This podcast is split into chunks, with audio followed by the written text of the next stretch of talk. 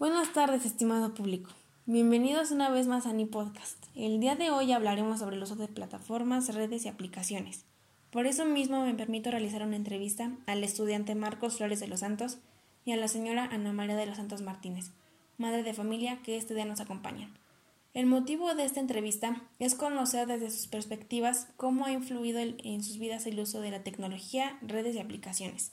Para esto iniciaré con la señora Ana María. ¿Cómo era la tecnología cuando eras niña? La tecnología cuando era niña iniciaba iniciaba la era de las computadoras, pues todavía se ocupaban las máquinas de escribir mecánicas y las máquinas de escribir eléctricas. ¿Cómo crees que influyen las plataformas, redes y aplicaciones en el desarrollo de las actividades cotidianas? Hoy en día son indispensables, ya que facilitan el trabajo que podrías hacer en, no sé, determinado número de horas, lo facilitas en unos cuantos minutos. ¿Recuerdas algunas aplicaciones o redes sociales utilizadas cuando eras niña? En ese tiempo todavía se ocupaban las máquinas, las computadoras que eran pues cuadradas, eran pesadas, las este ¿cómo se llaman? Todo su equipo era muy pesado. Pues apenas tenía, apenas iniciaba. ¿Cómo consideras que es el uso de la tecnología en la actualidad? El uso de la tecnología en la actualidad es es bastante fácil para los que empiezan a utilizarlo.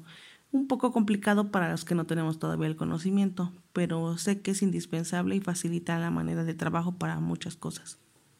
¿Consideras que las redes y aplicaciones influyen en la manera de pensar de las generaciones actuales? Por supuesto que sí.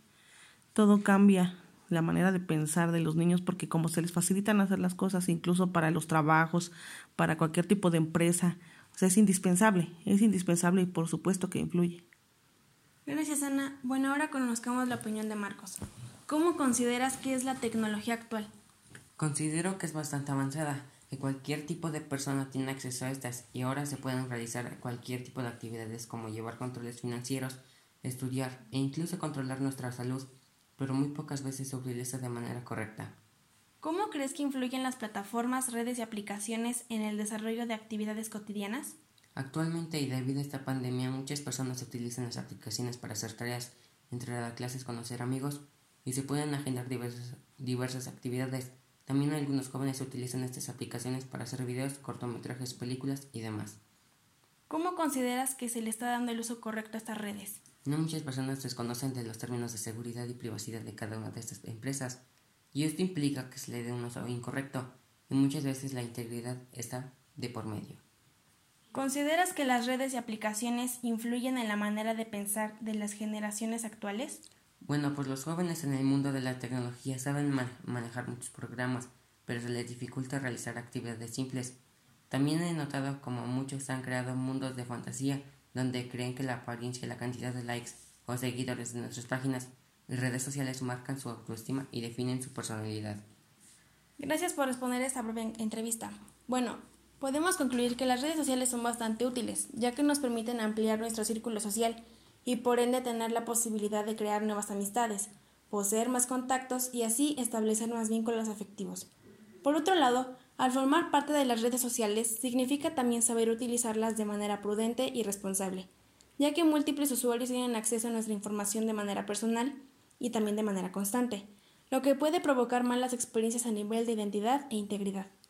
Ante estas razones debemos ser conscientes del manejo y aprovechamiento al máximo de estas herramientas tecnológicas y afrontar los riesgos que se puedan generar al estar continuamente expuestos si hacemos un mal uso de estos servicios. Como manera de conclusión, hay que saber usar las redes sociales con responsabilidad y respeto. Hay que saber tomar en cuenta los daños que éstas pueden causar si no son tomadas con la seriedad que se requieren. En fin, las redes sociales no son sinónimo de peligro, sino que hay que aprender a usarlas de manera correcta.